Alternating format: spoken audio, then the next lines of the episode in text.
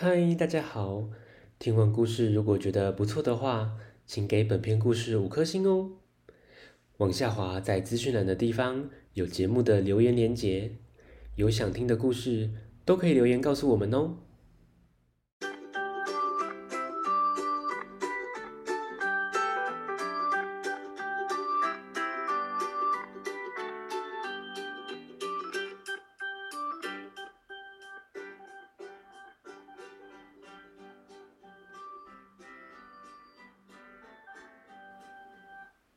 来来来，听故事！欢迎收听大肚鱼说故事。今天要分享的绘本《远在天边》，作者奥利弗·杰法，由马景贤翻译，格林文化出版。有一天，小男孩在家门口发现了一只企鹅。哎！怎么会有小企鹅呢？听故事喽。有一天，小男孩在家门口发现了一只小企鹅。嗯，这小企鹅是从哪来的？小企鹅看起来很伤心。小男孩想，它一定是迷路了，于是决定要帮助它回家。小男孩到失物招领处去询问，可是没人遗失企鹅。他还问问小鸟，知不知道小企鹅是从哪来的？小鸟摇摇头，一问三不知。小男孩洗澡的时候，还问问他的小鸭鸭，小鸭飘啊飘的走开了，他也不知道。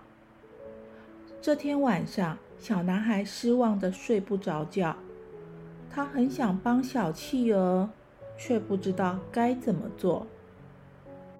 隔天，小男孩查到企鹅的家在南极，可是要怎么去呢？小男孩跑到港口，请大船带他们去南极，但船的汽笛声太大了。大船听不到他的声音，于是小男孩决定自己划船去南极。他们准备好需要的东西后，就出发了。他们往南方划了好几天，在夜里，小企鹅静静的听着小男孩说故事，一起看着天上的星星，在大海航行。天气时好时坏，有时还会遇到像山一样高的大浪。终于，他们到了南极，耶耶耶！小男孩好高兴哦。小企鹅却只是静静的。当小男孩扶小企鹅上岸时，小企鹅看起来很伤心。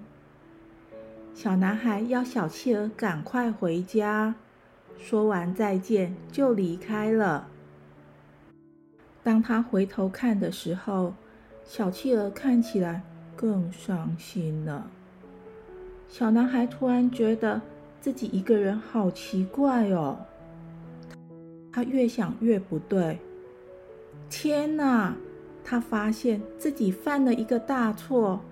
小企鹅没有迷路，它只是很孤单寂寞。小男孩赶紧把船掉头，用力的划向南极。嘿咻嘿咻嘿咻嘿咻，他又回到了南极。可是小企鹅在哪呢？找啊找，都没发现小企鹅。哎，小男孩难过的离开了。现在讲什么故事都觉得没意思，除了海浪、海风，没有谁在听啊。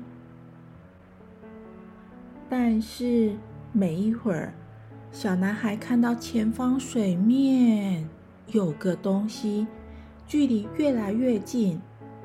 他看见小企鹅，小企鹅和小男孩紧紧的抱在一起。于是，小男孩和他的朋友一起回家，一路上说着快乐的事。咦，小朋友，最好的陪伴近在眼前，抱抱。故事说到这边，希望大家喜欢。我们下次见，拜拜。